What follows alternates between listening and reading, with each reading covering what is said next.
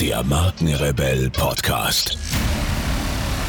Spannende Interviews, wertvolle Strategien und provokante Botschaften für Führungskräfte und Unternehmer.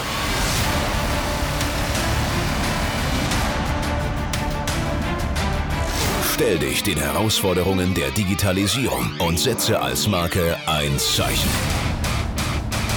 Von und mit Markenrebell Norman Glaser. Check your toolbox. Warum rekurrieren wir eigentlich wieder und wieder auf die Vergangenheit, wo es doch um die Zukunft geht? Das Zustandekommen des Hier und Jetzt als Ausgangspunkt von Zukunftsgestaltung ist gerade in unserer heutigen, von Suche und Sehnsucht geprägten und gebeutelten Zeit wichtiger denn je. Wer nicht weiß, wie die Gegenwart entstanden ist, wird, wenn es um die Deutung der Zukunft geht, in große Schwierigkeiten geraten. Und der Weg zu sich selbst, zur eigenen Identität, wird ein felsiger, nur schwer zu begehender werden. Die Sicherheit über das eigene Wesen, die Identität, das Wissen über das eigene Wollen und Begehren ist die einzig zuverlässige Kompassnadel, mit der sich der Mensch in einer immer komplexer und dabei interessanter werdenden Welt selbst verorten kann. Deshalb gehen wir beim Thema Digitalisierung wieder und wieder auf diese unsere Wurzeln ein. Nicht, dass wir am Ende abheben und uns selbst verlieren, denn diese Gefahr ist im Prinzip bei allen technologischen Entwicklungen latent. Allerdings berührt Digitalisierung wie keine technische Entwicklung zuvor die menschliche Psyche. Und je komplexer die digitalen Angebote und Anwendungen, je größer ihre Vorteile und Verlockungen, umso schwieriger sind gleichzeitig ihre Folgen zu durchschauen. Wer sich also selbst verstehen will, und anders wird es kaum gehen, der muss die Vergangenheit verstehen, denn unser Denken und Fühlen ergibt sich aus den von der Vergangenheit hervorgebrachten Erscheinungen, Erfindungen und Entwicklungen. Aus diesem Inventar entstehen unsere Denkgrammatiken. Deshalb machen wir von Zeit zu Zeit eine kurze Bestandsaufnahme, um herauszufinden, weshalb wir heute so und nicht anders denken. Dabei ist Vergangenheit auch die soeben erst verronnene Stunde, der gerade vergangene Moment, diese steht sich ereignende Gegenwart, das permanente Verrinnen des Augenblicks, die unfassbare Flüchtigkeit, ist der Ausgangspunkt des Nächsten und Kommenden. Unentwegt geschehen Dinge, auf die wir reagieren und die in irgendeiner Weise unser Denken und Fühlen beeinflussen. Aber wie denken wir eigentlich? Und vor allem, was? Definieren wir Denken als Deuten, deuten als werten und ausmessen, dann kommen wir zwingend zu dem Schluss, dass wir heute mehr denn je in pekuniären Kategorien, also in Kategorien des Geldes denken. Was ist aber Geld?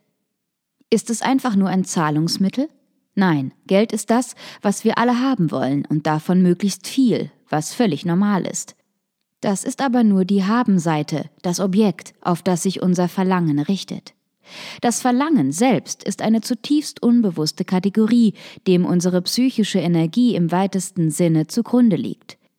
Indem der Psychoanalytiker Carl Gustav Jung psychische Energie als Libido definierte, griff er den freudschen Terminus des Verlangens auf, der sich aber bei letzterem auf das rein sexuelle beschränkte.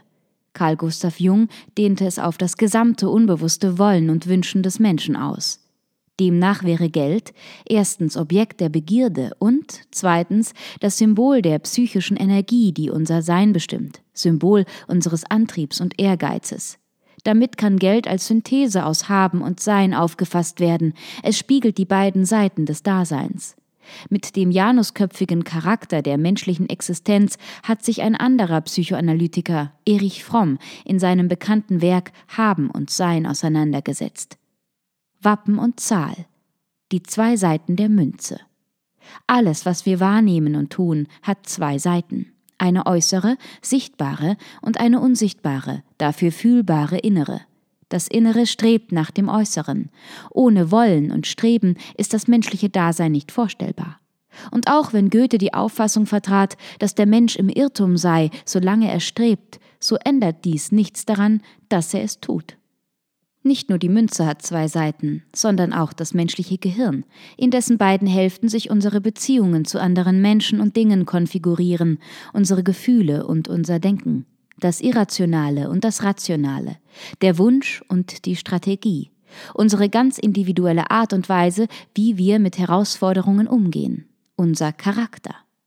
Mit Haben und Sein ist das nun so eine Sache. Warum wollen wir eigentlich mehr haben als das, was wir unbedingt benötigen? Was treibt uns dazu an, zu sammeln und zu horten? Verdammt, wir sind dazu verdammt zu gefallen. Wer das bestreitet, lügt sich nur in die Tasche.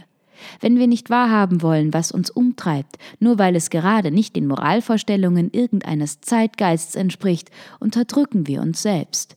Wenn wir dies tun, wabern unsere Wünsche im Verdrängten weiter. Damit kann man sich böse das Leben versauen. Der Ursprung unserer Motive befindet sich in der Evolution. Eitel zu sein und Dinge zu kaufen, die man scheinbar nicht braucht, macht Sinn, sobald wir die tatsächlichen Gründe betrachten. Schon der französisch-romantische Denker Jean-Jacques Rousseau hatte begriffen, dass das typisch menschliche Organ das Auge sei. Der Mensch will sehen und gesehen werden, will auffallen, weil er einen attraktiven Partner sucht. Und er kauft und sammelt scheinbar nutzlosen Tand, um für die Zukunft vorzusorgen, um einem potenziellen Partner zu zeigen, dass Vorsorge für die Zukunft getroffen worden ist. Männer kaufen bevorzugt Statussymbole, um zu zeigen, wie fit sie sind. Ihre Eitelkeit kann sich aber auch auf Accessoires fokussieren, die potenziellen Partnerinnen Intelligenz suggerieren. Eine Intelligenz, die ihren Inhaber dazu befähigt, bei Bedarf Konkurrenten kraft überlegener Taktik aus dem Felde zu schlagen. Ein Pfund, mit dem sich wuchern lässt und dessen Wuchtigkeit mit dem Alter zunimmt. Idealerweise steht da am Ende des menschlichen Seins die Weisheit. Dass Frauen für ihr Leben gern shoppen, ist weltweit bekannt und gefürchtet. Aber auch dies hat einen tieferen Sinn, über den sich viele nicht bewusst sind. Sparst du in der Zeit, hast du in der Not. Und natürlich will das schöne Geschlecht seinem Namen alle Ehre tun. Was wäre auch die Welt ohne Schönheit? Es ist überhaupt nicht verwerflich, gefallen zu wollen. Freuen wir uns also. Das Wissen über eigene Motive ist von elementarer Bedeutung, insbesondere dann, wenn wir uns selbst anpreisen und unseren eigenen Preis möglichst hoch ansetzen wollen. Wenn wir unser Image optimieren müssen, weil wir einen guten, erfüllenden Job suchen. Wenn wir gefunden werden wollen. Wenn wir uns selbst zur attraktiven, leuchtenden, einzigartigen Marke machen wollen, wenn wir uns also selbst vermarkten. Das Zauberwort heißt Personal Branding. Dafür benötigen wir eine authentische Identität. Wenn ich mich, meine Identität, erfolgreich und authentisch vermarkten will, brauche ich eine gute Toolbox. Die beste Toolbox besteht aus Kenntnissen meiner selbst.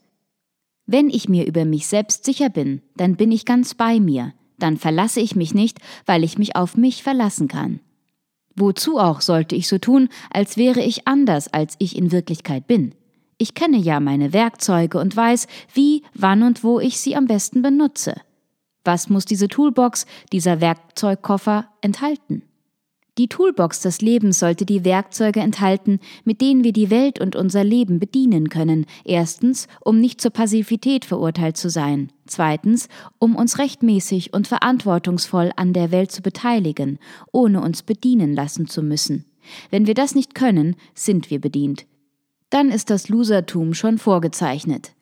Ein eindeutiges Alarmzeichen von Losertum verursachender Passivität ist Neid, Wer an sich selbst Neid entdeckt, dem ist dringendstens zu empfehlen, an seinen Werkzeugen zu arbeiten. Passivität macht in abscheulicher Weise depressiv und unglücklich. Eine Spirale nach unten. Wie ätzend. Dabei befindet sich der Werkzeugkasten in uns. Schau dir seinen Inhalt an. Du hast alles, was du brauchst, und sogar das Geld befindet sich schon in dir, in Form von Energie, Neugier und Lust an der Tat. Wenn wir diese Mechanismen kennen, haben wir am Ende auch Erfolg, und der Weg dorthin wird purer Spaß, denn alles wird immer besser und klarer. Vor allem die Aussicht auf das, was du am meisten begehrst. Just do it. Hier und jetzt.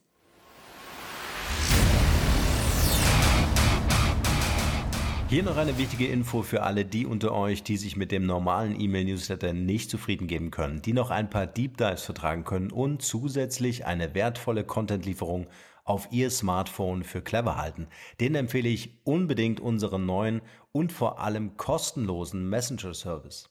Ganz egal, ob ihr WhatsApp, Facebook Messenger, Insta oder Telegram verwendet, wir liefern euch alle neuen Podcast-Folgen, natürlich unseren monatlichen Ratgeber als E-Book sowie weitere spannende Informationen frei Haus in eure Lieblings-App. Und das alles kostenlos und ohne Werbespam. Das verspreche ich euch.